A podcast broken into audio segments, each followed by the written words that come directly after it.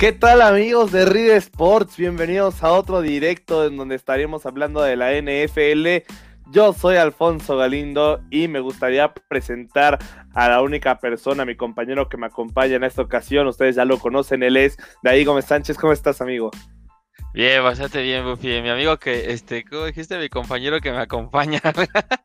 me, me, gustó, este, un poco, un poco triste, no sé por qué, este, el tema de que no podamos salir, este, en Facebook en vivo, eh, me puso ahí medio rarito, pero bueno, la verdad es que tenemos una producción ya espectacular, amigo. Eh, ya todos los banners estrenando, las entradas, etcétera. Este, mira, se acaba de ver que soy fan de los Ravens, este, ya ni modo, pero lo quería mantener un poco este, a secreto. Pero nada, tuvimos una gran ronda de juegos de comodines. Buffy, estaremos hablando al respecto. Eh, y y pues muy feliz porque pues pasaron los cuervos, eh, eliminaron a los Steelers y pues ahorita vamos a, entrar a muchísimos más detalles. Eh, no es porque tenga nada en contra de los Steelers, pero bueno, Ravens Steelers sabes, ¿no? La rivalidad.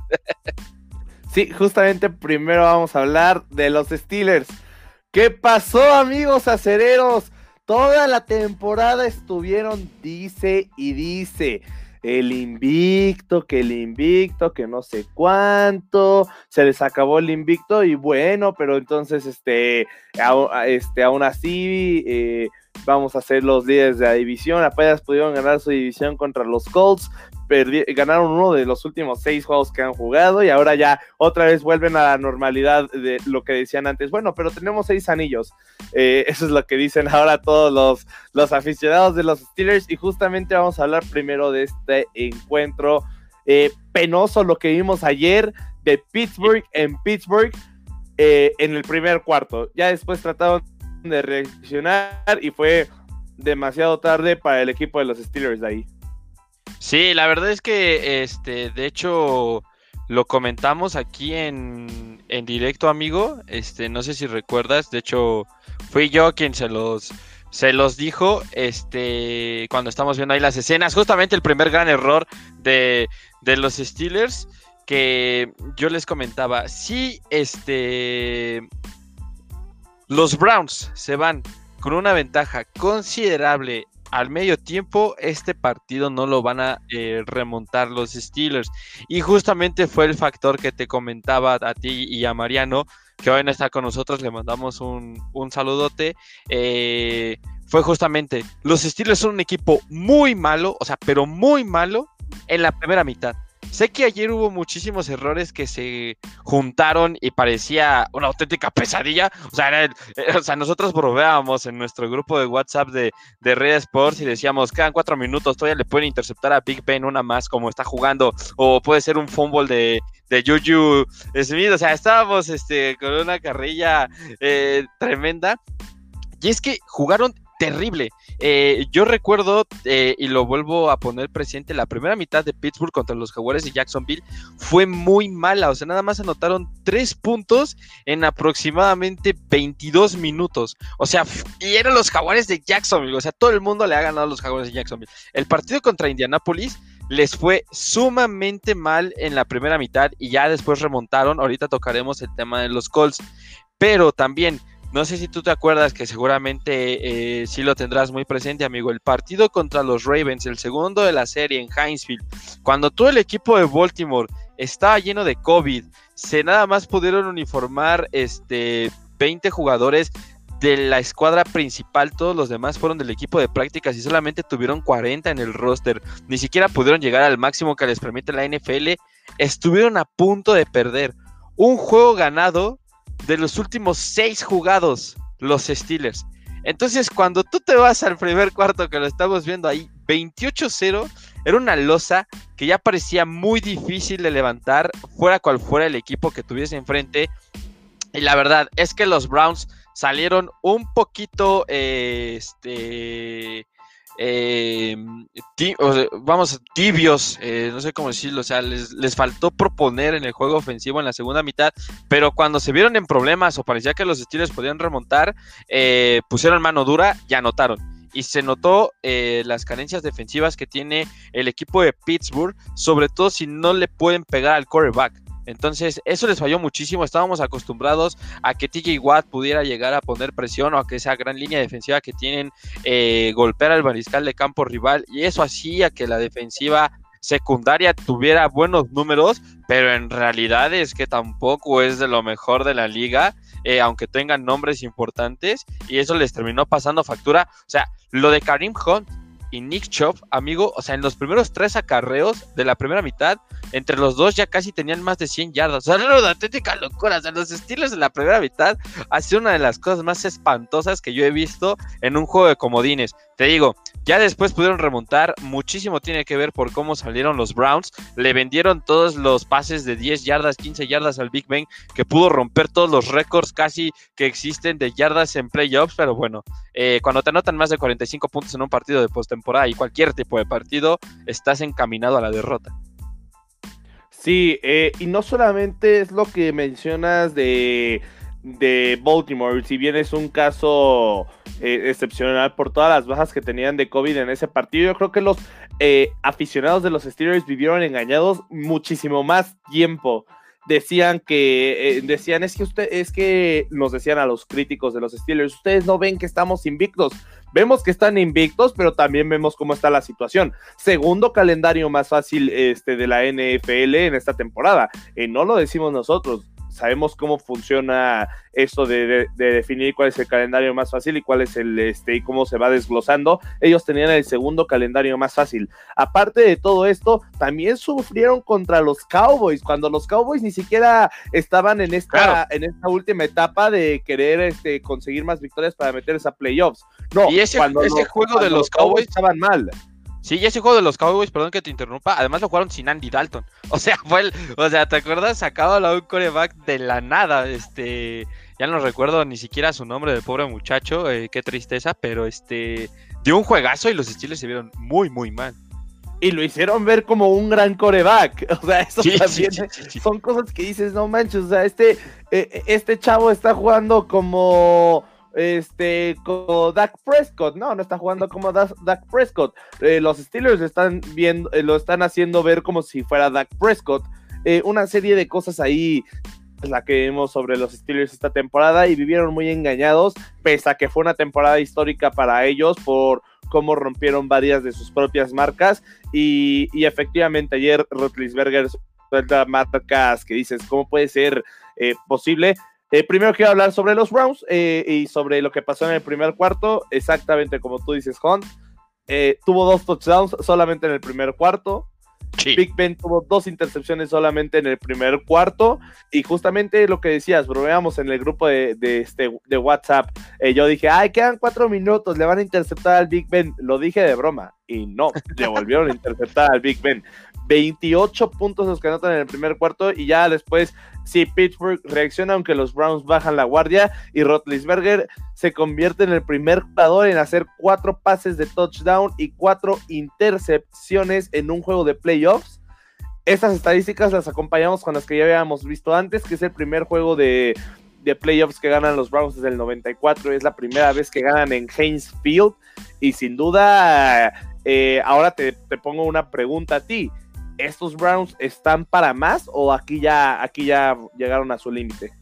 Eh, me parece que eh, pueden jugar un poco mejor, sin lugar a dudas, porque recordemos que no estuvo Stefanski, el head coach de los Browns, en la banca, que tú dirás, bueno, al final de cuentas son los jugadores los que están adentro y este terminan por ejecutar el plan de juego, pero es tu líder, ¿no? Eh, cualquier cosa, tu head coach siempre es una parte súper importante que tiene que estar ahí en la banda, por más que el plan de juego lo conozcas, que al final de cuentas es el liderazgo y esa toma de decisiones alguien las tiene que tomar.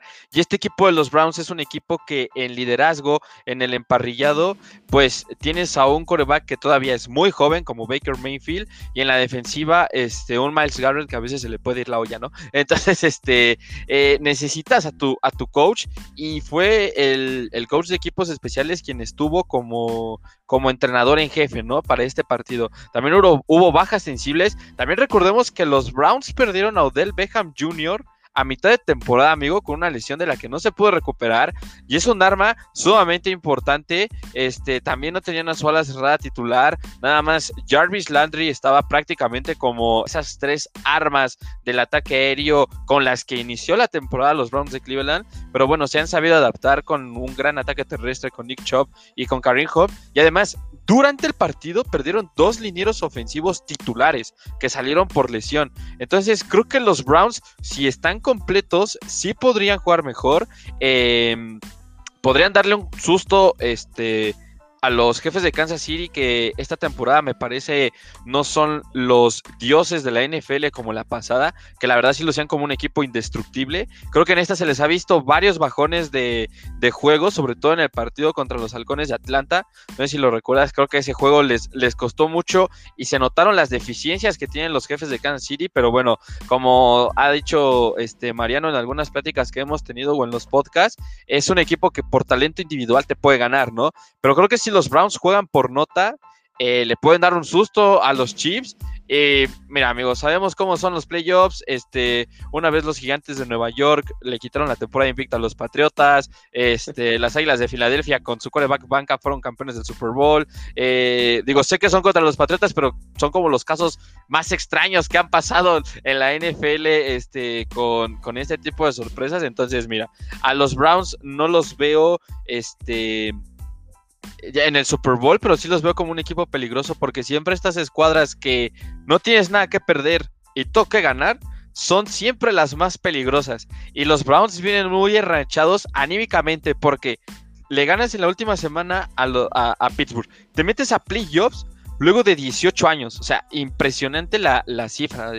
yo hablábamos este, tras bambalinas, tenía 6 años yo, güey. Tú tenías este, 4, 5. O sea, no, sabíamos todavía lo que era el fútbol americano este, en esas edades. Bueno, Tochito Bandera, ¿no?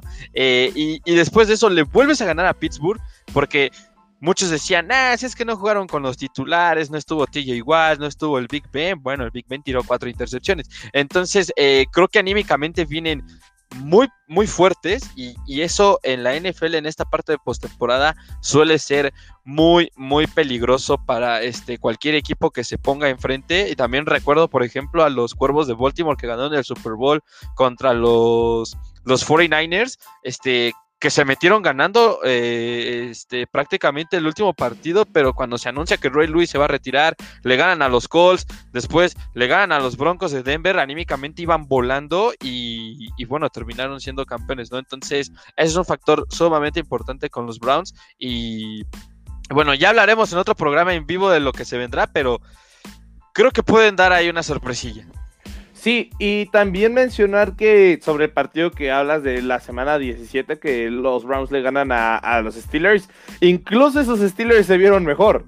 O sea, unos Steelers con algunas bajas como TJ Watt, como justamente Ben Roethlisberger, se vieron mucho mejor. También mencionas el caso de Baker Mayfield hace rato, que justamente nos, aquí la producción nos arroja un dato de que se unió a Michael Vick como eh, como uno de los únicos dos corebacks de primera selección global en el draft en ganar su primer juego de playoffs como titular fuera de casa. Y, varias cosas, este, varias cosas ahí que vimos. Sin duda, los Steelers no merecían estar para más. Yo creo que los Browns se quedan en la siguiente ronda, si bien los Chiefs no han sido justamente como tú dices el equipo grande, más bien sí fueron el equipo grande, pero no cierran como ese equipo grande y, justamente pues eh, eso les puede afectar porque estamos eh, en, las, en las épocas donde ganas o te vas, entonces eso les puede llegar a afectar, pero, pero sí, yo creo, aún así yo creo que los Browns se quedan hasta ahí y te pregunto a ti de ahí, ¿es el retiro del Big Ben? Eh, es una pregunta este, difícil de, responder cuando aquí tenemos otro dato. Superó a Tom Brady como el coreback con más pases completos en un partido de playoffs en la era del Super Bowl, pero no ganó absolutamente nada. Este. Es, una respuesta difícil de, responder. ¿Por qué? Porque me parece que Mason Rudolph eh, no es el coreback del futuro para los Steelers. Creo que, que, no, que no lo es. Y creo que tendrían que ir por alguien en agencia libre, porque también la selección de, del draft que tienen no es de las mejores para tratar de buscar un talento este, mariscal, de mariscal de campo. Sabemos que Trevor Lawrence va a ser de los primeros piqueados, también Justin eh, Fields, también están ahí los corebacks de Alabama. Entonces, creo que se le complicaría en, en ese sentido a los Steelers. Creo que todavía se van a quedar un año más con el Big Ben. Digo, también al final de cuentas ganar es ganar y hicieron una temporada histórica. Eh, Mike Tomlin también me parece que el discurso está un poco desgastado. No sé si recuerdas una jugada en cuarta oportunidad cuando era cuarta y dos, que todavía estaban en el tercer cuarto y todo el mundo dijo, bueno, se la van a jugar, ¿no? Y están a, a 12 puntos, todavía pueden, y patean de despeje eh, y los Browns anotan. Esa fue una decisión muy importante que me parece tuvieron que haber ido por todo, eh, no le termina saliendo a Mike Tomlin y muchas de esas decisiones ha tenido últimamente el head coach de los, de los Steelers, entonces creo que el retiro está cerca, me parece que después de la siguiente temporada el Big Ben no será más el mariscal de campo titular de los, de los Steelers, todavía va a estar un año más pero bueno, ¿no? Al final de cuentas es un coreback que, que, ganó dos Super Bowls con la, con la institución. Este, uno de ellos sí tuvo mucho que ver en contra de los Cardenales de Arizona. Y pues el otro, este, el primero, su defensiva fue el que le sacó el partido. Prácticamente él era un coreback novato que cometió muchísimos errores en ese partido. Y. Y pues nada, creo que se va, este, les caiga bien, no nos caiga bien a algunos. Eh, un histórico de, la NFL, pero todavía un año más va a durar con los Steelers. 47 pases completos y no es la única estadística que arroja. También superó al Hall of Famer Steve Young como el coreback con más intentos de pase en un partido de playoffs en la era Super Bowl. Hizo 68 intentos de pase, solamente completó 47. 4 touchdowns, 4 intercepciones, 501 yardas para el Big Ben, que terminó este partido con lágrimas en el rostro. Y yo creo que sí, que el, que el retiro está cerca. Y bueno, pasemos a, pasemos a otro, a otro tema, amigo. Pasemos eh, a otro partido, pero antes de esto, este, escuchemos algo que nos dejó, que nos dejó nuestro querido amigo Mariano, que no está hoy. Vamos con rudeza innecesaria con Mariano Bonfield.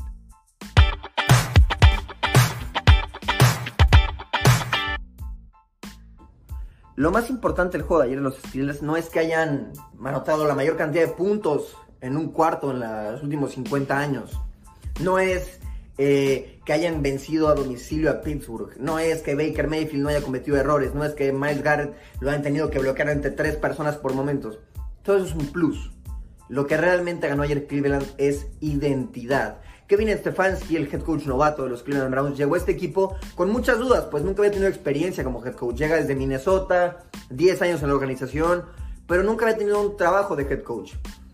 Eh, y la duda no es, como, cualquier, como con cualquier eh, coordinador, bueno, head coach novato en la NFL, no es si puede dibujar jugadas, si puede mandar jugadas, si puede crear un playbook interesante. Es si puede cambiar la cultura en Cleveland. Cleveland venía de años y años de ser la burla del NFL. Incluso con talento en el equipo, eh, em, el que Baker Mayfield esté en un coreba, en un contrato novato, de novato, les permite una flexibilidad increíble que les permite traer gente como Del Beckham Jr., Jarvis Landry, Austin Hooper, Joel Bitonio, Jack Conklin, para rodear ese coreback novato de armas. Y es la fórmula del éxito. Lo hicieron los chicos con Russell, con Russell Wilson, los, los Rams con Jared Goff, las Águilas con Carson Wentz, es la Mahomes y los Chiefs, eh, Josh Allen y los Bills, es la fórmula del éxito. Pero lo que realmente ha, cambiado a Cleveland es Kevin Stefanski y esa cultura que me recuerda mucho a los Patriotas y Poncho podrá corroborarlo, que muchas veces se rige más por una cuestión de, cultura en el equipo, de mantener una disciplina que de talento. El talento es importante, pero también la cultura. Los, los Browns dejaron de ser unos niños, los Browns hoy son hombres, hoy se sientan en la mesa de los grandes. Todo esto gracias a Kevin Stefanski. Es como, como tener un hijo. Cuando tú tienes un hijo, eh, si lo creaste bien, te vas de viaje sin miedo a que queme la casa. Y ayer Kevin Stefanski no estuvo en el juego. Ayer Kevin Stefanski, papá salió de casa, estaba de viaje, se fue con mamá de viaje. Y no solo no quemaron la casa de los Browns, la limpiaron. Fueron a Pittsburgh de visita, sin coaches, sin un montón de coaches, no solo Kevin Stefanski, sin su mejor dinero en Joel Bitonio. Eh, con solamente 15 jugadores que han participado en un juego de playoffs y fueron y ganaron a Pittsburgh. Está bien, los Steelers no tuvieron el mejor juego del año. ¿Qué importa? No es fácil ganar en la NFL, menos de visita y menos en playoffs. Los Steelers ya les habían puesto una golpiza al principio de la temporada. Los Browns hoy tienen algo que celebrar que no lleva el título de LeBron James en gigante y es el cambio de cultura que sufrieron los Browns. No estoy diciendo que vayan a ganar la próxima semana, pero los Browns hoy día tienen algo mucho, mucho más importante que una victoria de playoffs, que es que ya no son unas me reír, ya no son niños, ya son un equipo de verdad, son un equipo competitivo y competente que puede pelear de, de tú a tú casi con cualquier equipo en la NFL. Bueno, ahí Mariano dice en una parte, los Browns tienen algo que celebrar que no es el, eh, que ya no es LeBron James en letras mayúsculas. Yo creo que ahí más bien se refería a la ciudad de Cleveland, pero bueno, este, este es otro tema porque sabemos que sin duda LeBron James es el atleta que más le ha dado a Cleveland. Ahora sí, amigo, pasemos al siguiente partido. Colts contra Bills. Em, pues polémico al final, pero los Bills cumplen lo que eh, cumplen lo que tenían que cumplir, ganan por fin un partido de playoffs desde 1995, están en la ronda este, divisional, justo para los Bills que han sido el mejor equipo en la segunda parte del año de esta temporada de la NFL, no hay más. Sí, la verdad es que los Bills creo que siguen siendo un equipo sólido eh, en casi todas sus líneas. Eh, lo que ha hecho Stephon Dix como receptor abierto del equipo de Buffalo ha sido espectacular. Y Josh Allen no tuvo un partido espectacular el, el sábado pero me parece que los errores de los Colts de Indianapolis terminaron por pasar factura y no me, no me refiero especialmente a Philip Rivers, a quien creo que solamente le puedo achacar un, mal pase en tercera oportunidad ya en la última serie prácticamente. Y bueno, ya después cuando no llega a la zona de anotación, pues es que también la edad eh, al final de cuentas termina por, por notarse.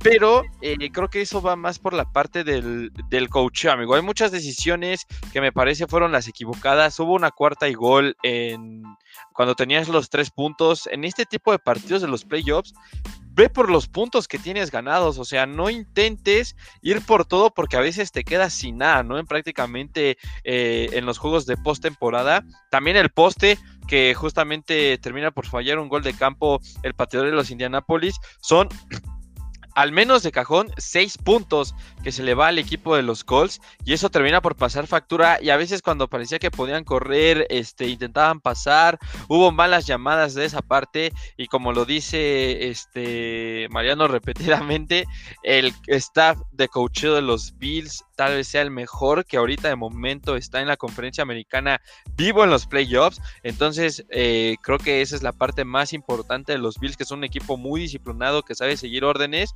Y bueno, eh, Philip Rivers, no sé también si ya vaya a ser este el final de su carrera. Se vuelve agente libre y bueno, se queda en el juego de comodines. Una instancia en la que nunca había perdido en su carrera, amigo, pero bueno, siempre hay una primera vez y parece que esta fue la última vez de Philip Rivers. Sí, eh, al parecer puede ser el retiro del mariscal de campo que terminó con más hijos que los anillos que tiene Tom Brady de Super Bowl. Eh, nada más ahí como dato. Este, pues en hasta Tom Brady lo empata en, número de hijos y anillos, ¿eh? Nada más ahí puede pasar. Eh, y los Bills, sí. Eh, hoy le damos la razón a Mariano, pese a que no está aquí. Espero que no nos vea ni nos escuche, porque el staff de cocheo es muy fuerte, pero no solamente eso a mí hay un, periodo exacto del partido donde yo, donde yo vi que eh, de lo que está hecho en realidad Josh Allen. Siempre hay, siempre te dicen, este, hay como de estas imágenes de si tuvieras dos minutos para salvar tu vida eh, y un coreback tendría que anotar touchdown para que esto pasara, ¿a quién eh, le darías el, este, a quién le darías esa posesión?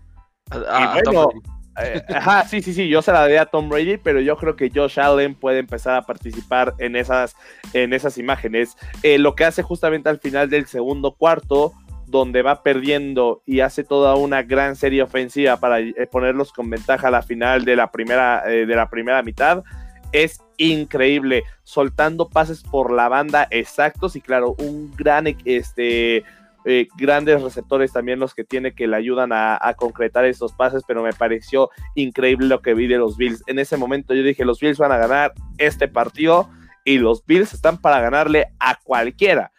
Claro, el próximo partido va a ser un partido muy difícil que van a tener que afrontar por las situaciones que ya hablaremos eh, este, después de, justamente después de este encuentro, pero los Bills están para competirle a cualquiera. Este, también tenemos datos, por ejemplo, los Colts son el primer equipo en la era Super Bowl en perder un partido de playoffs con 450 yardas o más y cero turnovers ahí. Entonces, este, y ve, justamente aquí está lo, ah, eh, cosa, eh, un dato sobre, sobre Josh Allen, de quien, de quien estaba hablando. Es el primer coreback de los Bills en ganar un partido de playoffs desde el Hall of Famer Jim Kelly. Ya sabemos, obviamente, quién es Jim Kelly en la ronda de comodines de 1995. ¿Para qué están estos Bills ahí? Los, los, Bills me parece que están para lo que ellos se propongan. Eh, pueden llegar al Super Bowl eh, sin, sin, lugar a dudas. Creo que pues justamente los dos equipos más difíciles que tienen enfrente son tanto los Ravens como los, los jefes de Kansas City. Eh, de hecho, yo creo que los Cuervos de Baltimore son el equipo más peligroso ahorita de la conferencia americana. Hablaremos de ello ahorita y más este adelante en la semana en el programa previo a lo que tendremos en la ronda divisional. Pero sí, los, los Bills le pueden ganar a quien sea, aunque me parece que Philip Rivers y los Colts evidenciaron las flaquezas que tienen los, los, este, los Bills de Buffalo.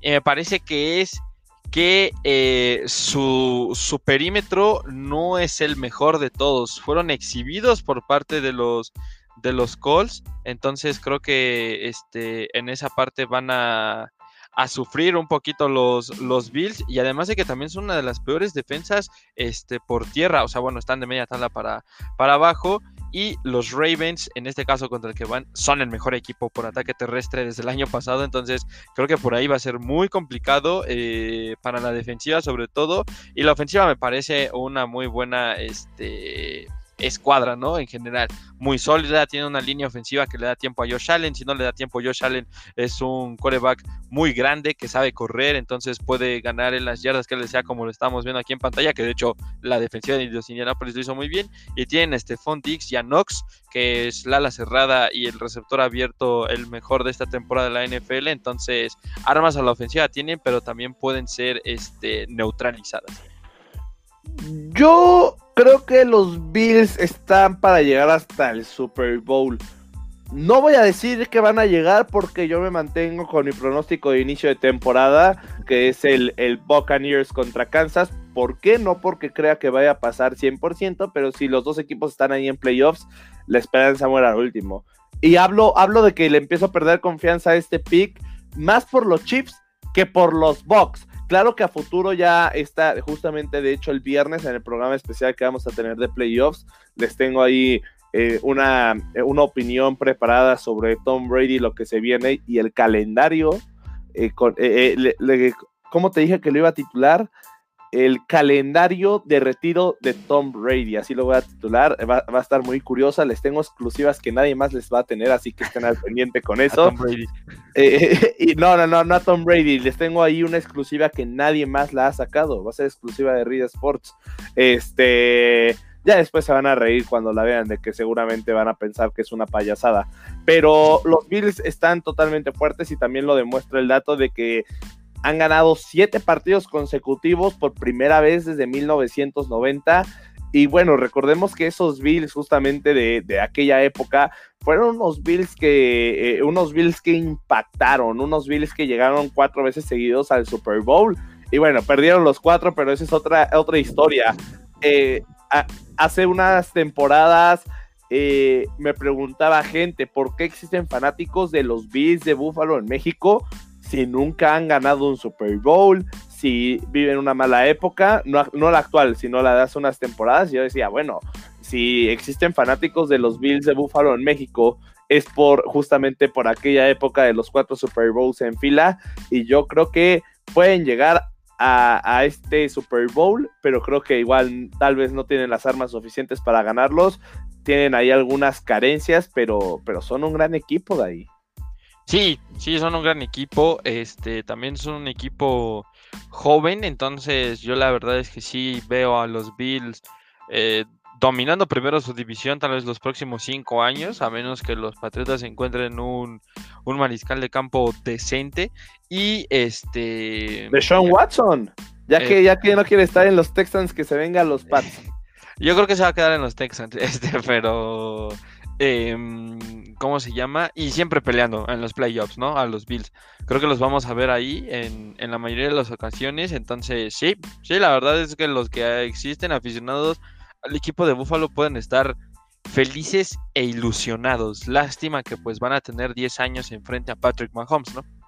Para la gente que nos sintoniza en vivo, porque les recordamos que este contenido también va a estar en el podcast, hace menos de un minuto eh, apareció aquí un gol de campo de, los Bills. Tengo un dato sobre ese gol de campo. Es eh, Tyler Bass conectó justamente ese gol de campo de 54 yardas, el más largo en los playoffs para un novato de la era Super Bowl. O sea que de donde le quieras ver ofensiva, defensiva, equipos especiales, lo que hacen los Bills es increíble.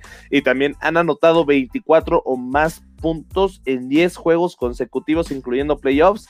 Es la, eh, la racha más grande en la historia de la franquicia de ahí. Sí, Sí, sin lugar a dudas. Además, también recordemos que este partido no termina antes si los árbitros no hubieran, este, bueno, hubieran marcado el fumble, que este, para mí, creo que para todo mundo, si era balón suelto y lo recuperaba el equipo de Búfalo y ahí eh, se hubiera terminado el partido, entonces no hubiera dado ni siquiera especulación de lo que podrían haber hecho los Colts.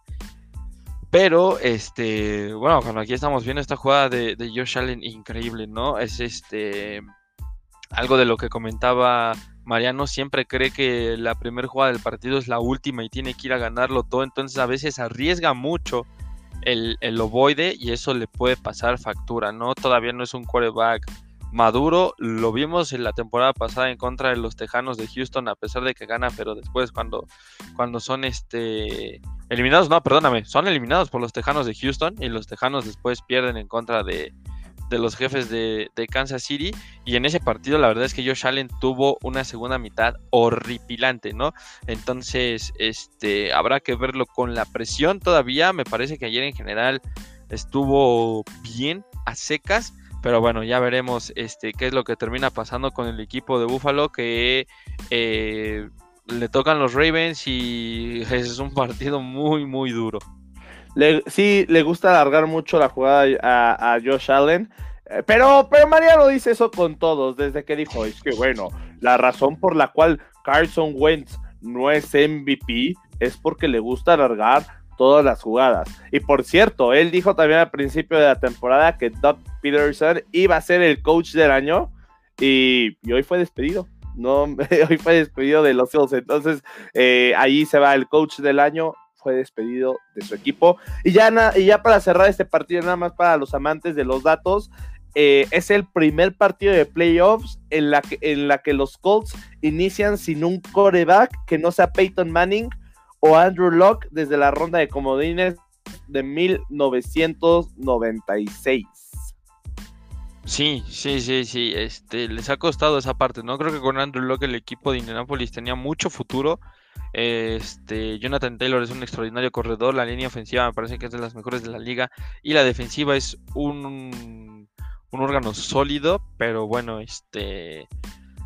Veamos, ¿no? ¿Qué es lo que pasa en esa posición? Porque me parece que Jacoby Brissett no es el encaminado para ser el mariscal de campo titular de esta franquicia y Philip Rivers ya se va, ¿no? Entonces, este, a buscar en la agencia libre, digo, hay varios que pueden caer, este, que salen de esta temporada. Ya hablaremos de eso cuando termine la temporada, amigo, pero eh, sí, los, los Colts creo que se van con un buen sabor de bocas y, y, pues los Bills a reajustar los errores que se les notaron, porque lo vuelvo a mencionar, vienen los Cuervos de Baltimore y son un equipo muy, muy difícil, sobre todo de visita en playoffs. Es algo que le gusta mucho a los Cuervos de Baltimore.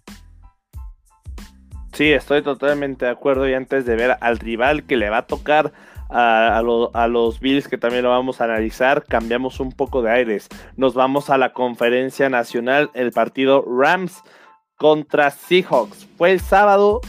Eh, este creo que fue al que más atención le presté porque, porque me tocó narrarlo y empezó, empezó muy bajito el partido, pero terminó con bastantes puntos. Aunque llegó una parte en el duelo donde se quedó muy trabado. Al final los Rams ganan, pero, pero pierden.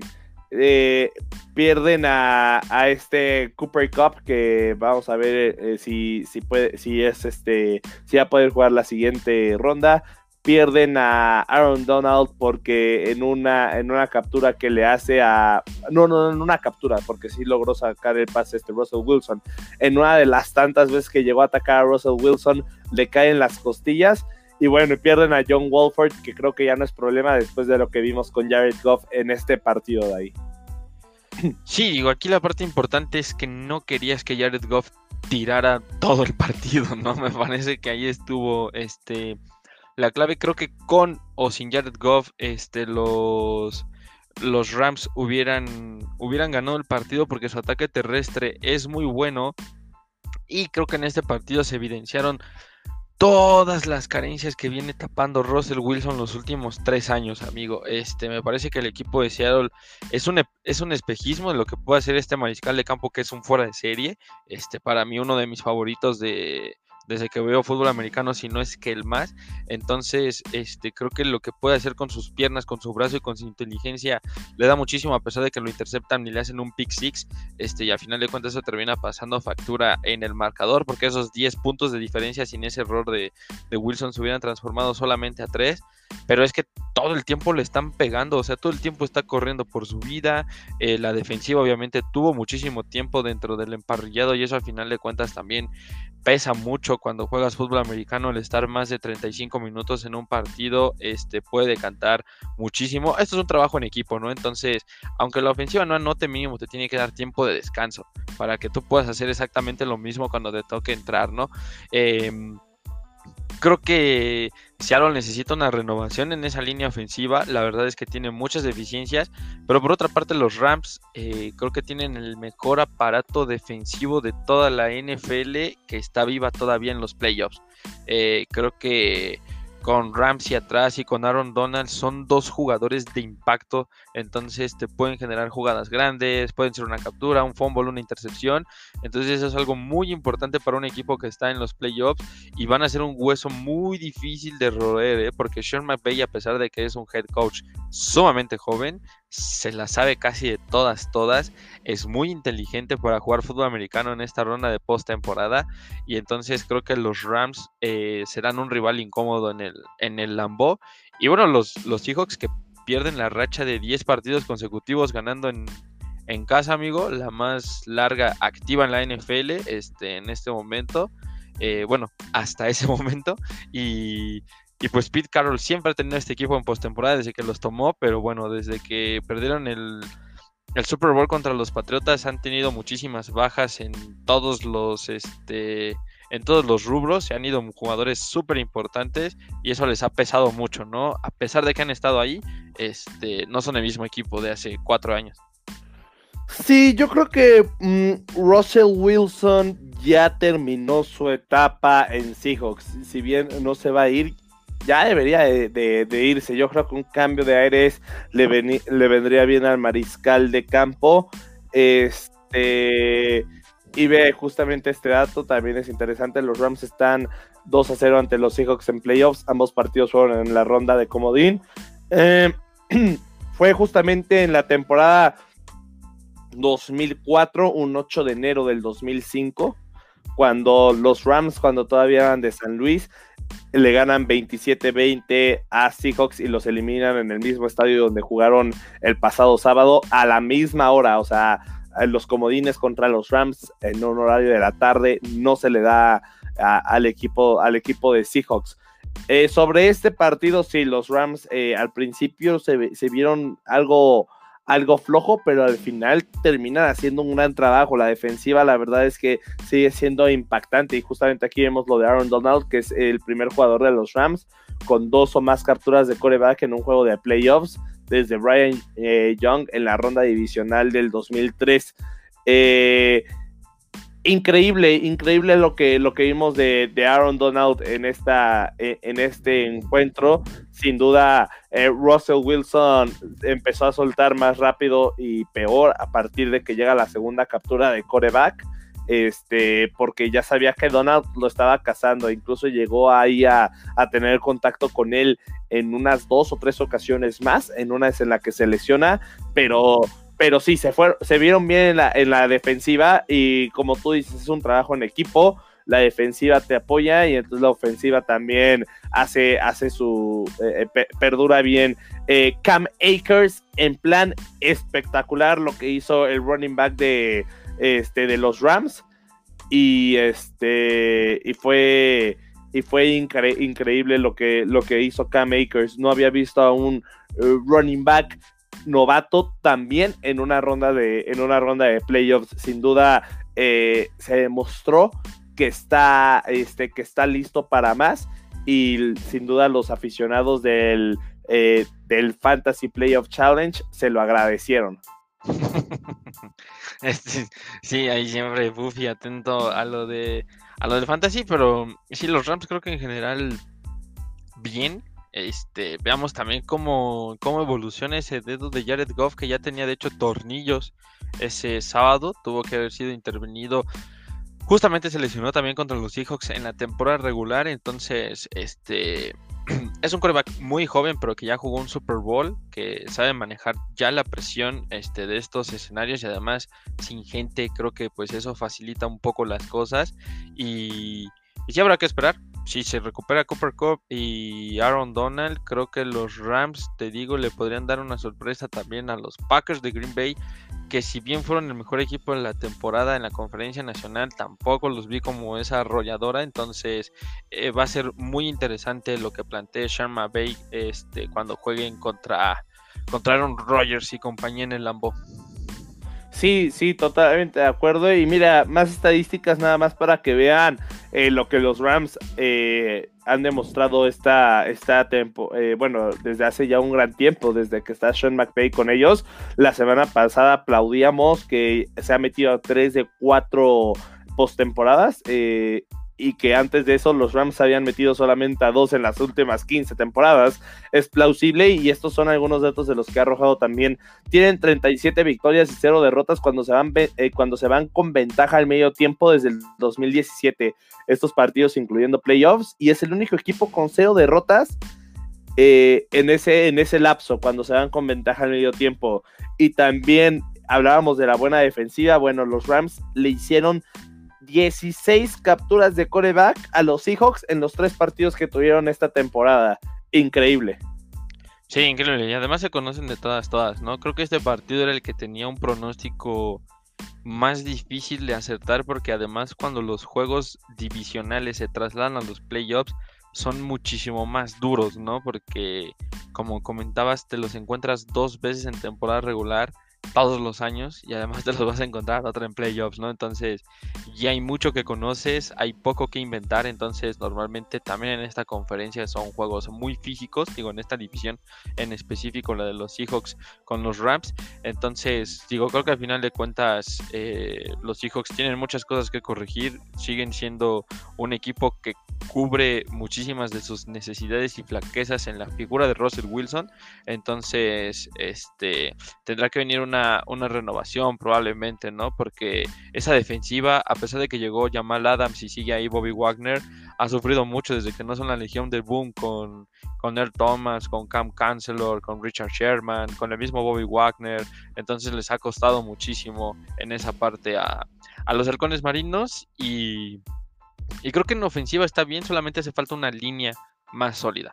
Porque Chris Carson DK Metcalf, este, Lockett y Russell Wilson me parecen un backfield de primer nivel en la NFL. Solamente necesitan una línea que le dé protección a, a Russell Wilson, porque siempre tener que estar corriendo para lanzar, al final de cuentas es desgastante.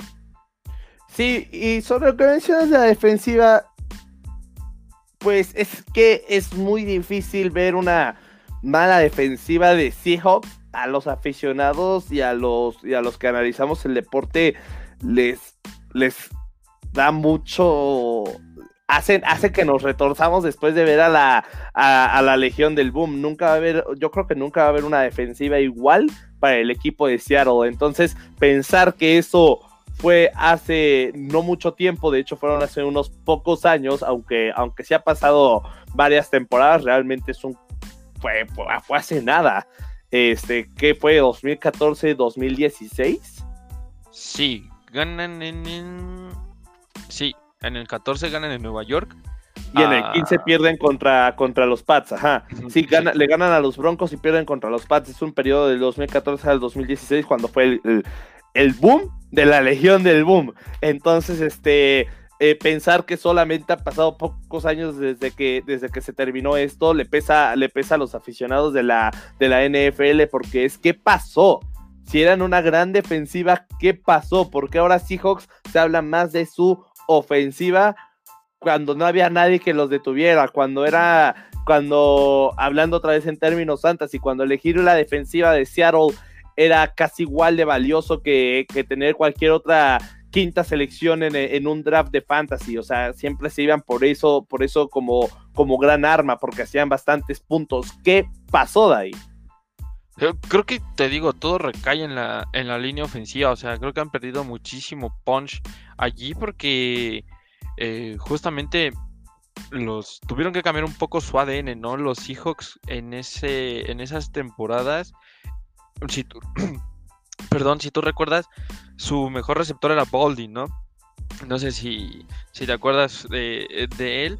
Y era un buen receptor, pero creo que no tiene nada que hacer junto a DK Metcalf, ¿no? O sea, DK Metcalf me parece, este, al menos por condiciones físico-atléticas, top 5 de la NFL, ¿no? De a lo mejor, este, también tuvo una temporada espectacular esta, eh, ese regreso que tiene para taclear en la intercepción de los de los Cardenales de Arizona, todo el mundo lo va a recordar por la aceleración que tiene y la verdad es que es un monstruo.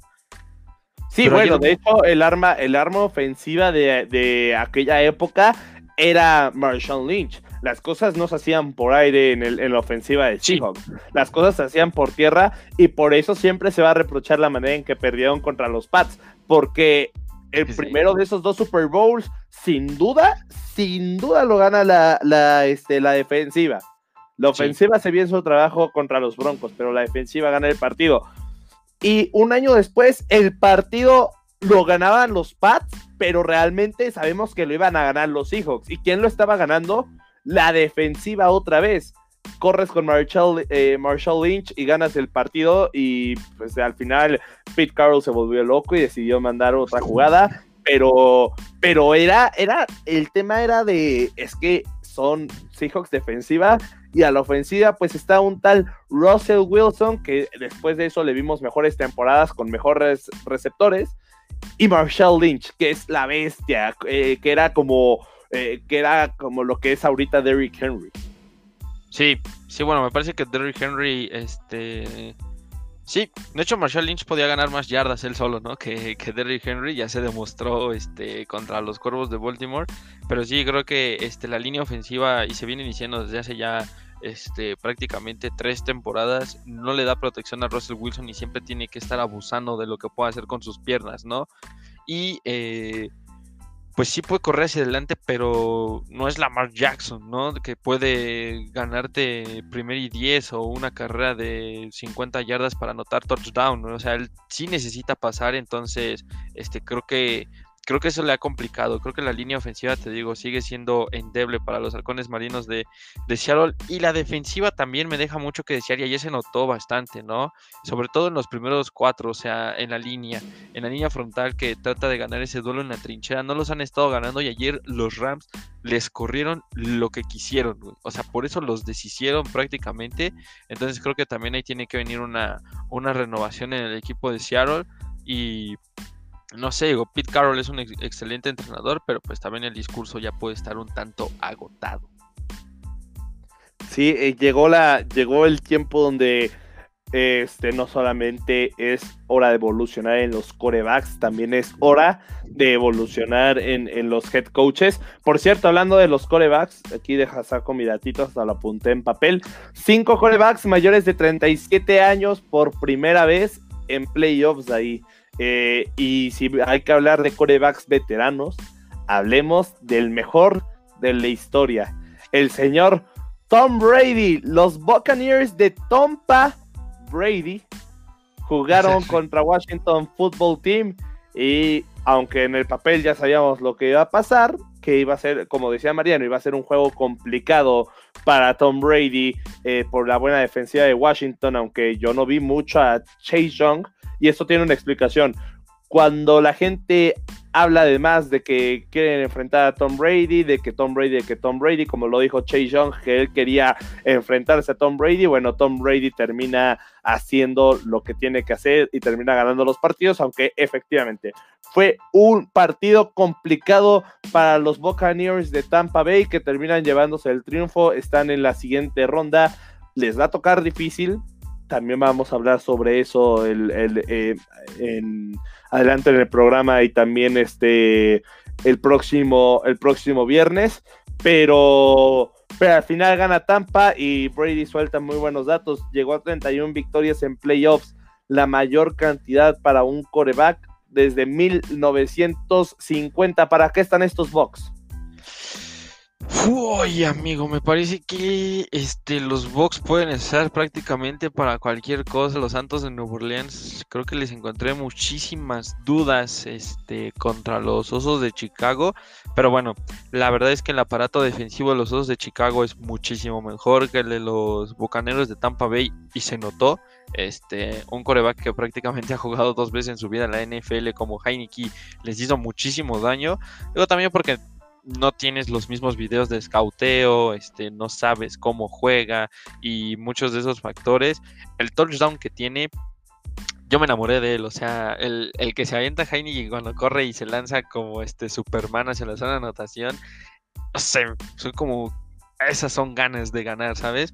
Entonces creo que creo que Washington se va con la cabeza muy en alto. Este, el trabajo que hicieron en la línea ofensiva de los Bucaneros de Tampa Bay no solamente para nulificar a Chase Young, sino a esos cuatro frontales tan talentosos que tienen y que justamente tiene, tuvo a, Washington en este partido, eh, fue espectacular. O sea, prácticamente nulificaron eh, lo que podían hacer esos cuatro frontales en contra de Tom Brady. Ya cuando venían los disparos, bueno, ahí se complicaba la cosa, pero en esa parte creo que que sí este, le debe muchísimo Tom Brady esos cinco gorditos, como decimos en el americano que, tuvo enfrente.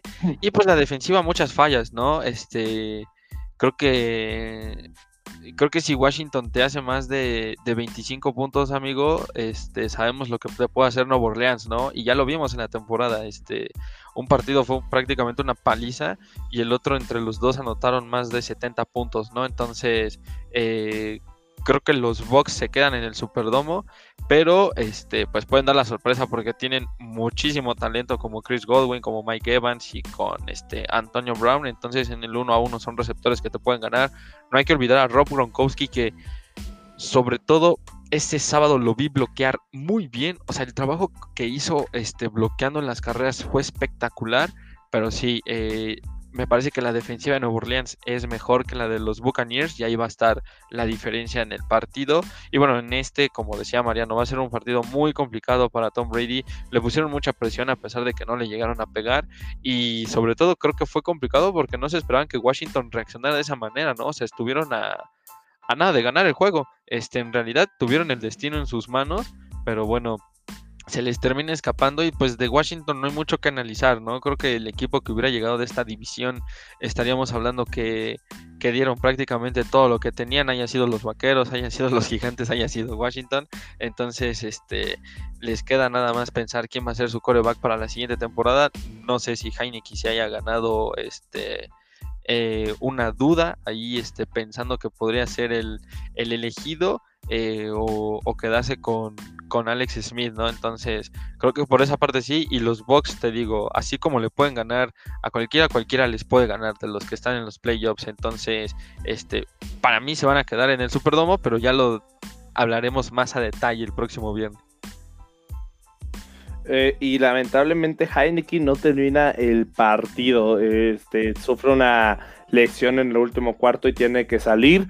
Um, varios puntos que tocar sobre lo que tú dices. Una, yo creo que los Bucks llegan hasta casa. eh, y se coronan ahí, pero también es algo que, más que yo tocaré ya el viernes más a detalle. Eh, dos, ahorita voy a dar un, un, datito sobre Alex Smith. Tres, Gronkowski sí no fue, no fue el tight end que, que Tom Brady suele buscar, pero no importó. Los bloqueos que hizo Gronkowski fueron increíbles. Y cuando tú eres como Thanos en la NFL, eh, o sea, en el ejemplo de Brady, porque tiene sus, sus gemas, que son Antonio Brown, Godwin, Evans, Fournette y Gronkowski, pues con que no utilices una gema para que haga otra función, con que utilices la gema del alma para que haga la función de, otra, de, de otras de las gemas, pues entonces eh, no, no importa si vas a poder buscar con, que esté con otros, con otros receptores o incluso ir con el corredor. Lo, el equipo que tiene Brady es increíble, falta explotarlo, si bien obviamente tuvieron carencias en la, en la, en la temporada, llegó el momento donde estás en los playoffs y llegó el momento en donde Tom Brady se hace más fuerte que nunca. Ahora, eh, sobre los datitos que, que les decía, justamente hablaba de que Tom Brady llegó a 31 victorias y que, se, eh, y que es la mayor cantidad para un coreback desde 1950. Bueno, esas 31 victorias son más de las que tiene Washington en toda su historia en playoffs. 23 victorias nada más tiene el equipo de Washington.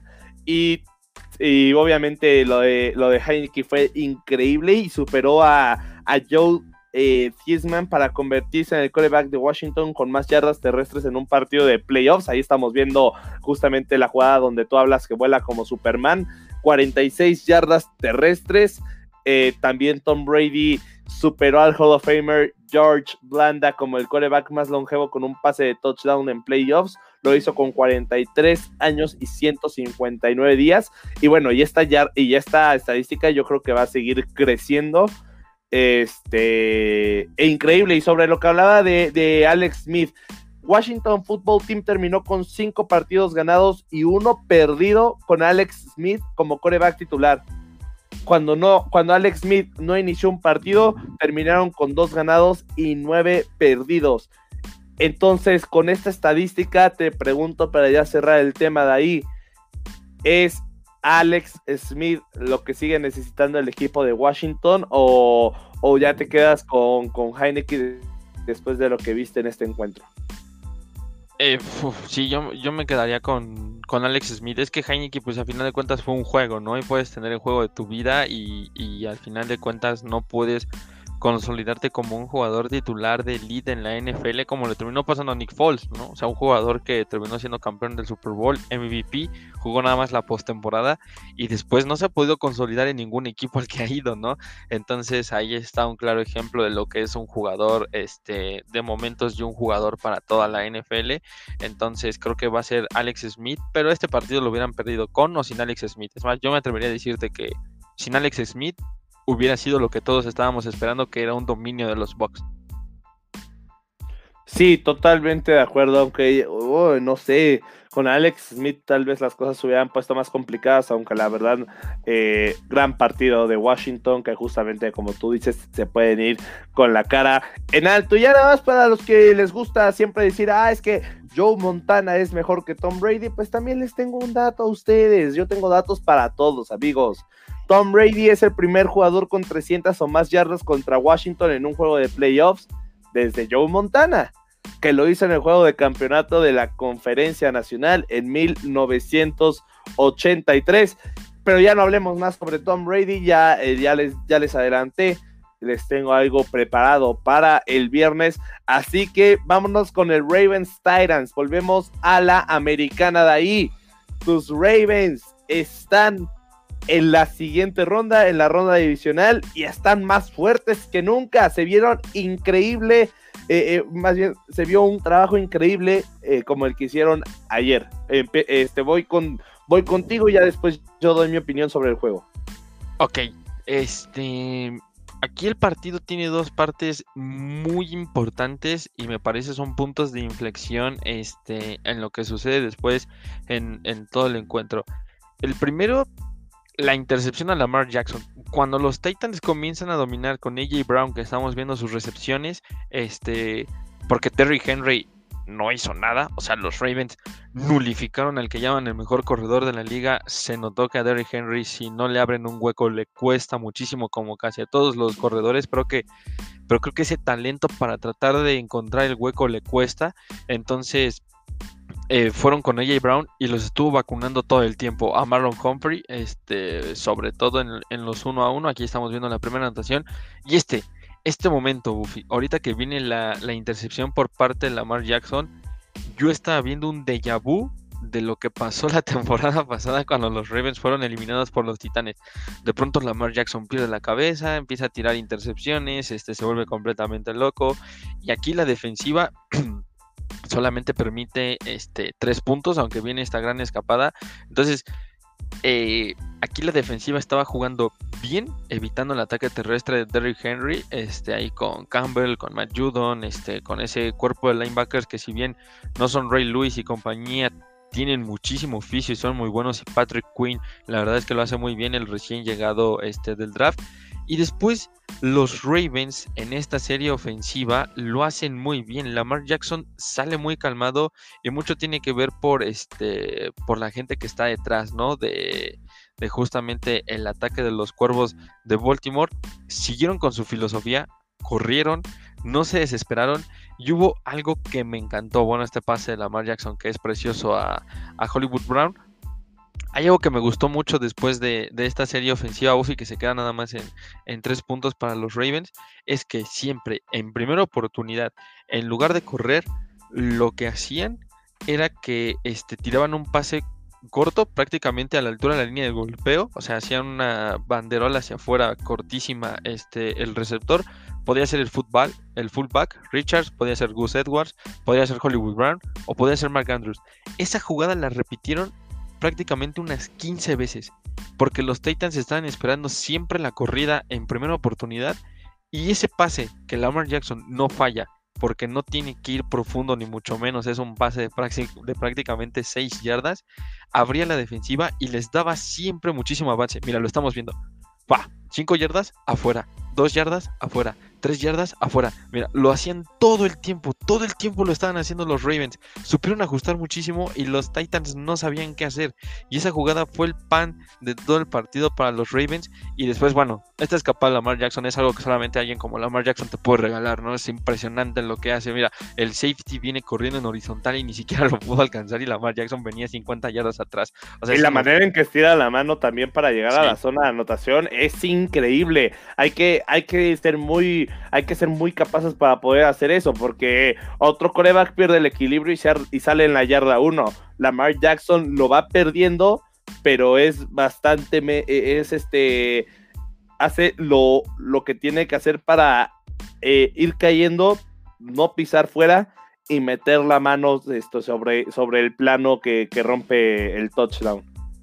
Sí, sí, la verdad es que lo hizo muy bien. También Lamar Jackson supo definir cuándo le iban a, poner presión. Porque mira, si te das cuenta, este, hay jugadas eh, que, se, que se alcanzan a notar. Digo, esto es un error tremendo. Pero eh, donde los Titans nada más ponían a tres frontales. O sea, iban nada más con tres hacia, hacia Lamar Jackson. Y ponían muchísima gente dentro de la caja a la altura de los linebackers para evitar que Lamar Jackson saliera corriendo. Entonces fue en ese momento cuando empezaron a hacer las corridas. Ajustaron muy bien. Fue un trabajo espectacular del staff de cocheo. La verdad es que fue hermoso por cómo ajustaron. También en la segunda mitad la defensiva este, le puso muchísima presión a Tannehill. Y aquí estamos viendo otra jugada. ¿Viste? El fullback sale hacia el lado derecho este, en una trayectoria muy cortita y gana 10 yardas. Aquí estamos viendo este engaño de carrera con una este, read option que ya está diseñada para que Lamar Jackson y gana otras 10 yardas. Y, y otra vez exactamente lo mismo. Aquí esta jugada me parece espectacular porque Gus Edwards ya sabe que Lamar Jackson se va a quedar con el balón y dice, bueno, mejor voy a bloquear para que gane el primer y 10. Y fue la cantaleta, otra vez, la misma jugada, sale el fullback, pase, 10 yardas. O sea, y se la repitieron todo el tiempo a los Titans, todo el tiempo en la segunda mitad y siempre los vacunaron y aquí Dobbins este, consigue la anotación que fue muy importante en una serie ofensiva que se llevó prácticamente la mitad del tercer cuarto. Entonces, ya este supieron nulificar bien a, a AJ este, Brown, el receptor de los Titans, y Derrick Henry no hizo prácticamente nada, no pesó, entonces cuando le quitas las mejores dos armas a los Titanes están prácticamente perdidos y, y bueno, al final de cuentas este, los Ravens están en la siguiente ronda, también Justin Tucker falla un gol de campo que este, me parece que si lo hubiera metido los Ravens hubieran estado muchísimo más tranquilo porque se iban prácticamente a dos posesiones de diferencia. Pero bueno, al final de cuentas el equipo de John Harbaugh que sabe ganar en, visita. Ahorita vas a dar el dato, amigo. Este es muy peligroso cuando visita y estos Ravens me recuerdan a los Ravens que ganaron el Super Bowl con Ray Lewis porque cuando parecía que tenían casi todo en contra, pero eran un buen equipo, terminaban sacando las victorias. Entonces, va a ser complicado enfrentar a los Corvos de Baltimore para quien se les ponga enfrente. ¿Cuál de todos los datos de los Ravens de visita quieres que te arroje? De ahí es la pregunta. Eh, antes, de, antes de justamente arrojar algunos datos, eh, te digo lo que yo pienso. Mucha gente tropieza con la misma piedra dos veces, pero los Ravens no eh, hicieron este, no tuvieron este error. Si bien, eh, obviamente, eh, sabes cómo, cómo, cómo puede llevar el partido un equipo como los Titans, yo creo que el saber nulificar a Derrick Henry no es por lo que no es por lo que hayan visto y estudiado a Derrick Henry, sino porque la temporada pasada menospreciaron a los Titans y menospreciaron a Derrick Henry y al final eh, el partido no lo ganan los Titans. El partido contra los Ravens lo pierde Lamar Jackson y lo gana Derrick Henry, así, así de claro. Y en, esta ocasión supieron hacer eh, los ajustes necesarios a la defensiva para que no volviera a pasar, porque también los enfrentaron en la, en la, este, si no me equivoco, los enfrentaron en la temporada, ¿no? Sí, perdieron. y, perdieron, entonces, más bien sí tropezaron con la misma piedra dos veces, pero no lo, no lo iban a hacer una tercera vez.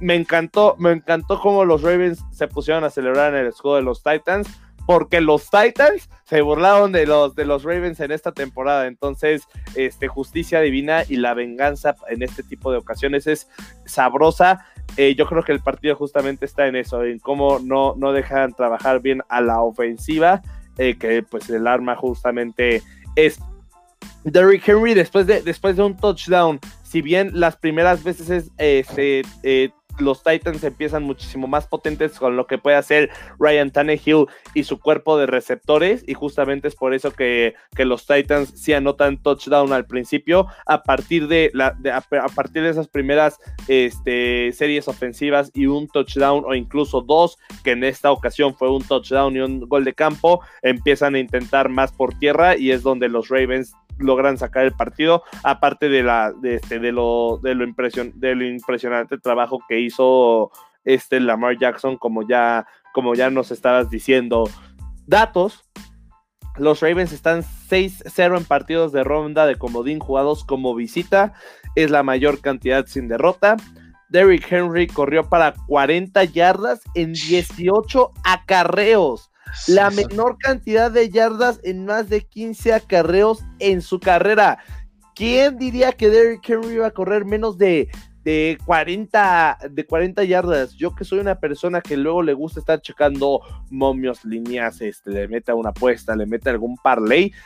No, no, me, no me metía a checar cómo estaba, el, este, cuánto pagaba Derrick Henry por menos o más de algunas yardas, pero te aseguro que te decían que si va mínimo como va a correr más de 65 yardas viéndose viéndose generosos o menos, ¿no? Y la gente obviamente se iba a ir por el más. Y corrió solamente 40 yardas el running back de los Titans. Sin duda es un dato que, que, que pega mucho. Eh, los Ravens tuvieron 234 yardas terrestres, la mayor cantidad en un partido de playoffs en su historia. Este, Lamar Jackson se unió a Patrick Mahomes y a Dan Marino como los únicos jugadores en la historia con un MVP y un juego de playoffs ganados para el fin de su temporada con 23 años. Lamar Jackson es el líder eh, coreback, eh, el líder corredor coreback, este es el primero en vencer al líder corredor de la NFL, que en este que, es Eric Henry en un partido de playoffs desde que David Woodley de Miami lo hiciera con eh, Freeman McNeil de los New York Jets en un partido de campeonato de la AFC de 1982. Y aquí creo que está el dato que tú, que tú me pedías, el de John eh, Harbaugh, que ganó su octavo juego de playoffs fuera de casa y superó al Hall of Famer Tom Landry y, y Tom Colin para convertirse como el coach más ganador en la historia de este rubro. Ocho partidos ha ganado fuera de casa. Es impresionante, Daddy. Sí, es, una auténtica barbaridad. Este John Harbaugh uno de los mejores coaches que, hay en la NFL porque además tiene este su porcentaje positivo, o sea, eh, no tiene prácticamente temporadas perdedoras, casi siempre está luchando por un lugar en los en los playoffs, eh, si bien la transición de Joe Flacco a Lamar Jackson y la salida de muchísimas estrellas como Ray Lewis, como Ed Reed, se fue este Pollard de ese equipo campeón del Super Bowl, se fue un Gata, se fue Terrell Sox, o sea, prácticamente se fue medio equipo defensivo titular, se va Torrey Smith, se va a Juan Boldin, este, después se va Ray Rice, este, se va muchísima gente y después Joe Flacco cae, ¿no? Completamente en un bache. Y ahorita es un equipo totalmente nuevo. Este, se han sabido transformar, pero me gusta porque siguen teniendo la misma base que, siempre han tenido los Ravens. Eh, por ejemplo, cuando estaba Joe Flaco, sí, Joe Flaco tenía uno de los brazos más potentes de la NFL y dio una postemporada este, histórica que de hecho ni Tom Brady tiene. Este, igualó a Joe Montana con 16 pases de touchdown y ni un solo interceptado y ganó el Super Bowl y fue mi de ese Super Bowl. Este, pero corrían muchísimo, no sé si te acuerdas, amigos. O sea, Ray Rice lo usaban todo el tiempo, todo el tiempo. Y los pases siempre eran muy cortos con Dennis Pita, este, el ala cerrada. Y, era como la misma lógica. Y la defensiva siempre sacando los partidos, ¿no? Estos Ravens se parecen mucho, pero jóvenes. Eh, y con, con ciertos este, tintes de experiencia. Pero J.K. Dobbins, novato. Eh, Lamar Jackson está en su segundo año como titular prácticamente. El tercero este, estuvo ahí rotando con, con Joe Flaco. Está Gus Edwards, que es un excelente corredor. Este, Hollywood Brown también es un, es un muy joven receptor. Mark Andrews también es una muy joven ala cerrada, pero se parece mucho, ¿no? Ahorita llega Des Bryant, que es un coreback que, digo, es un receptor que te puede ganar este trayectorias en uno a uno en la zona de gol y la defensiva también. Está Campbell, está Matt Judon, está este, eh, tienen ahí a, Patrick Quinn, está Marlon Humphrey, está Marcus Peters, está Jimmy Smith, este, entonces es una muy buena defensiva también la de los Cuervos de Baltimore, entonces creo que por esa parte, este sí, Sí, sí los veo muy, muy sólidos y de visita te digo, les gusta mucho, les gusta mucho jugar de visita. Esos, esos playoffs en los que ganan el Super Bowl, le ganan a los Broncos de Peyton Manning que estaban completamente intratables y después le ganan en Foxborough a Tom Brady, este, también con, con un equipazo que tenían los Patriots, ¿no? Entonces siempre que se ponen de visita les gusta, este, Después ahí con, Steve Smith, este, le ganan también a los acereros de Pittsburgh de visita, este, les, les gusta muchísimo, o sea, de visita no saben perder prácticamente, John Harbaugh no sabe perder de visita con los, con los Ravens en playoffs, se adaptan mucho, tal vez es una filosofía que les gusta esa presión, o tal vez no tener la presión de tu gente, les gusta más, ¿no? Pagan más libres, entonces es un equipo muy peligroso, Lamar Jackson, si no se equivoca, eh, creo que puede llevar a los Ravens sin lugar a dudas al Super Bowl. Sí, eh, estoy de acuerdo contigo de ahí. En cierto punto, y más por los datos, parecía que a este equipo de los Ravens le convenía jugar más que nada este partido de visita. Sí, sí. En casa igual pierde. Creo que, creo que se han enfrentado cinco veces en playoffs, si no me equivoco.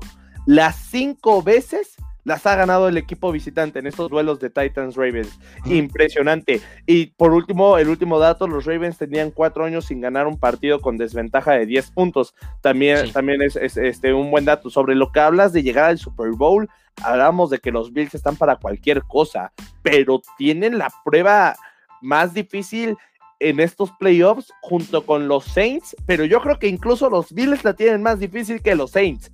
Si bien hay gente que que daba a los, a los Buccaneers en la siguiente ronda. Yo creo que el claro favorito para este juego deberían de ser los Bills, pero estos Ravens son lo que llaman, este, lo que llaman ahora sí que este, los estadounidenses eh, pain in the ass.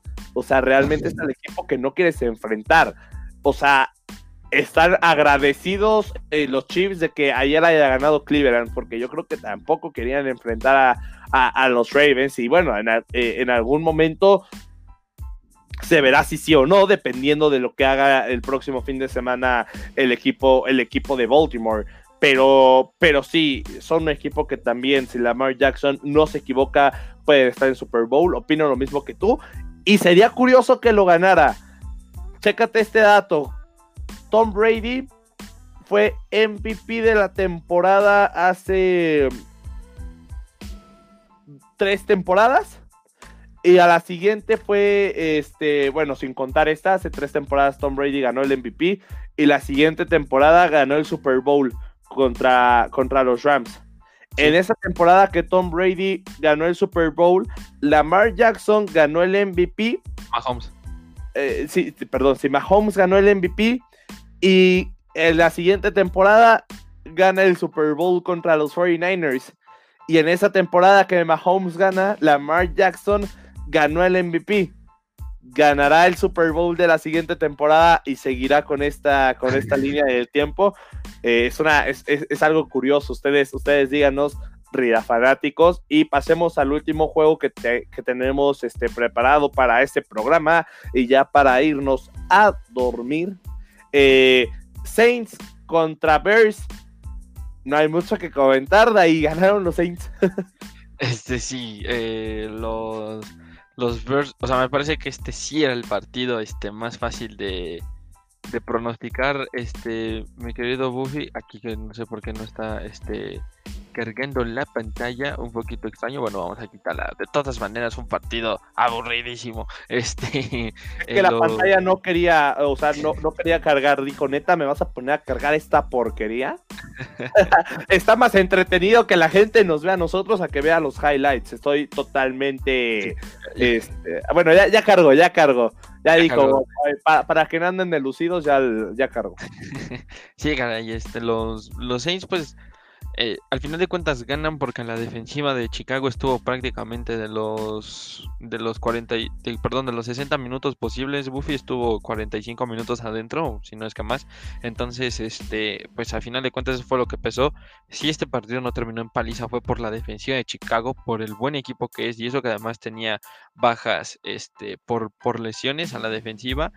Y hay un punto de inflexión muy importante que creo que se define el partido amigo que fue ese oso totototote en la zona de anotación por parte del receptor de Chicago que hace una canasta completamente deja pasar el balón por el medio porque fue una jugada sorpresa fue una jugada muy bien hecha este y que era touchdown y eso los ponía en el juego no entonces este psicológicamente eso pesa mucho después de eso el equipo se vino completamente abajo entonces creo que pues al final de cuentas eh, los los Saints aprovecharon eh, todas las armas que tienen a la ofensiva. Aquí estamos viendo. Es que veo ese error, amigo, y me da esta tristeza. Es increíble. Es increíble lo que se le fue. Ah, es, este, muy triste.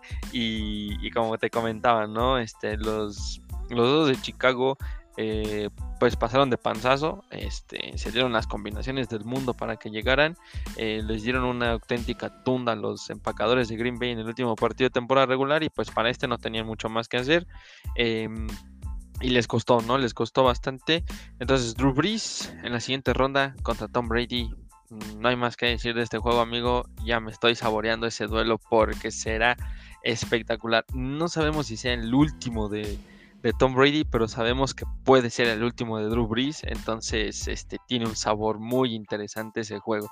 Sí, ahora sí que lo, justamente lo podemos titular The Last Dance, porque efectivamente parece que va a ser el último juego entre estos dos. Eh, no sabemos si porque Tom Brady se va a retirar o no. Eh, más bien por el hecho de que parece que es la última temporada de Drew Brees y va a ser analista en la próxima temporada para NBC. Oye, Dai, ¿tú hubieras descargado, ya si ibas a poner ahí este, los highlights, tú hubieras descargado los de Nick, que creo que fue lo más destacado del partido, fue la transmisión que tuvo Nickelodeon en, en, Estados Unidos. Impresionante lo que hicieron para, para impactar a la, a la generación infantil que, que actualmente pues sabemos que es muy pesado impactarlos en los deportes y más en un deporte como es el fútbol americano que si bien es entretenido cuando eres niño pues tal vez son muchas horas, no lo entiendes y bueno, ellos hicieron desde una previa con capítulos de Bob Esponja que en lugar de pantalones cuadrados le ponían eh, sports pants, algo así, o football pants, no me acuerdo cómo lo titularon. Este, y después llevando este, este encuentro con cuando, cuando había touchdown, las bombas de slime y en el punto eh, en los goles de campo y punto extra estaba Bob Esponja justamente entre los postes y, ponían a, caricaturas y series de Nick disque en la tribuna. Fue, fue increíble lo que hizo Nick ayer, justamente al puro estilo NFL, demostrando que siguen siendo la mejor liga del mundo. Esto nada más lo quería dar como un paréntesis porque digo, se me hizo lo más curioso que yo pude apreciar sobre el juego. Incluso sueltan unas estadísticas así como de Alvin Camara, tantas, este, tantos touchdowns esta temporada, el, que más ha logrado. Eh, y junto ponen Alvin eh, Seville, que es el de Alvin y las ardillas, eh, varios éxitos con Alvin y las ardillas. Entonces, este, sin duda fue, fue interesante. O, o dinámicos, Drew Brees y, y Tyson Hill y en el otro lado Bob Esponja y Patricio Estrella. Entonces, sin duda sí fue, fue algo muy, muy curioso que ojalá se siga viendo para impactar a estas generaciones a que se unan a ver un deporte hermoso como es el fútbol americano y no hay mucho más que comentar, como lo dices, los Saints hicieron lo que tenían que hacer y los Bears que pues no tenían que, bueno, que estuvieron ahí porque pues ahora ya se abre un espacio extra para la ronda de comodines eh, y finalmente pasa el equipo que era favorito. Eh, eh, datos, los Saints tuvieron el partido con menos puntos permitidos en los playoffs en su historia y también tuvieron el partido con menos yardas permitidas en los playoffs en su historia. Solamente permitieron 239 yardas, 9 puntos, porque al final ya ni se, ni se hace el, punto extra después de una gran atrapada de Jimmy Graham que, la, que hace una atrapada totalmente de, top 10 y dice, bueno, pues ya me voy a mi casa, ya acabó el partido, adiós, y ya ni se intenta el punto extra. Eh, también los Bears llevan siete juegos consecutivos perdiendo ante los Saints, incluyendo playoffs. La última vez que ganaron fue en la semana 15 de la temporada del 2008. Drew Brees tiene marca de 10 partidos ganados y 0 perdidos con 12 pases de anotación y 0 intercepciones contra los Bears en las últimas 10 temporadas. Es el sexto jugador en la historia de la NFL con 35 más pases de touchdowns en playoffs. Y ya solo para acabar, los Bears solo derrotaron a un equipo con marca ganadora en la temporada y fueron los Buccaneers en la semana 5. Y así acaba la participación de estos Bears y vamos a tener un gran encuentro la próxima semana en el Mercedes-Benz Superdome Day. Sí, va a ser completamente espectacular por por todos los ingredientes, ¿no? Este, pues el morbo de ver a Drew Brees y a Tom Brady, que son el 1 y el 2 actualmente, el más pases de touchdown, el más yardas aéreas. Este, te digo, tal vez la última temporada de, de, de Drew Brees, este, porque ya les ganó dos veces esta temporada a los Buccaneers. Este, esto es una tercera, entonces, este, y pues porque si Tom Brady gana, estará más que nunca latente la oportunidad de ser el primer coreback en la historia en llevar a su equipo a jugar un Super Bowl en su estadio y de ganarlo sería este me parece que ya insuperable si de por sí esos seis anillos me parece que nosotros nos vamos a morir y nadie los va a conseguir. Entonces este ya si hace ese séptimo pues este Tom Brady que bueno me parece que desde hace ya este, un par de años, no hay ninguna duda que es el mejor de toda la historia. A los 43 años, salir al emparrillado con esas ganas de ganar eh, y con esa actitud que tiene Tom Brady, que lo ves muy molesto todavía cuando no le salen las cosas, eh, es un ejemplo de vida. Entonces creo que este va a ser un juego exquisito, ¿no? Exquisito por, por todo lo que se viene. Y pues sin lugar a dudas es el partido que va a acaparar todos los reflectores de, de la ronda divisional. Sí, justamente es el estelar del domingo aparte y, varias cosas que tocar, pues eh, es el último justamente, nadie le ha ganado tres veces en la misma temporada a Tom Brady, entonces Drew Brees lo podría hacer. Y justamente lo que dice, si gana pues que esté ahí justamente la eh, eh, más latente que nunca que pueda ganar ese séptimo anillo, que si lo gana, yo creo que ya no habría dudas, o sea, ya los Brady haters deberían de retirarse de ser Brady haters y decir, ¿qué más nos queda? Aceptar que es el mejor de la historia, si bien para muchos eh, ya lo es, e incluso para algunos haters, ya que gana este séptimo anillo con otro equipo, llevando por primera vez a un equipo a jugar el Super Bowl en casa y con, toda, con todo esto ya, ya no quedaría dudas, pero lo dejamos mejor para, para el viernes todo, todo esto de tema, ¿te parece de ahí? Eh, me, parece perfecto para estar aquí con, con Mariano, perdón, con Mariano peleando, me entró Lolita ya en la caray. Sí, va, este, regresa Mariano, se supone que el viernes, ay, madre mía, vamos a nada más a, estar, a estar discutiendo y discutiendo y discutiendo porque, pues sí, piensa que tiene la razón en todo y a veces, a veces no es así, mi querido ahí. Aún así, un abrazo a la distancia de nuestro querido Mariano, si nos está viendo o si nos está escuchando en el podcast. Así como Mariano, ustedes recuerden, amigos de Red Sports, este contenido ya no solo es en vivo, también está siendo grabado para el podcast, así que ustedes lo pueden escuchar en las diversas plataformas donde se está subiendo o pues la, opción más fácil, Spotify. Y así nos estamos despidiendo del programa. Querido ahí, conclusiones. Mm, espero ver a los Ravens en el Super Bowl. ok. Eh, los Ravens justamente van a ser el equipo más difícil de vencer en la americana. Esa es mi primera conclusión. No son invencibles, pero sí van a ser el equipo más difícil de vencer. Y sigo con la predicción. Los Buccaneers campeones y llegan, llegan al Super Bowl y serán campeones. No nos bajamos de ese barco de la predicción de inicio de temporada. Y no lo confundan amigos que apenas nos están viendo.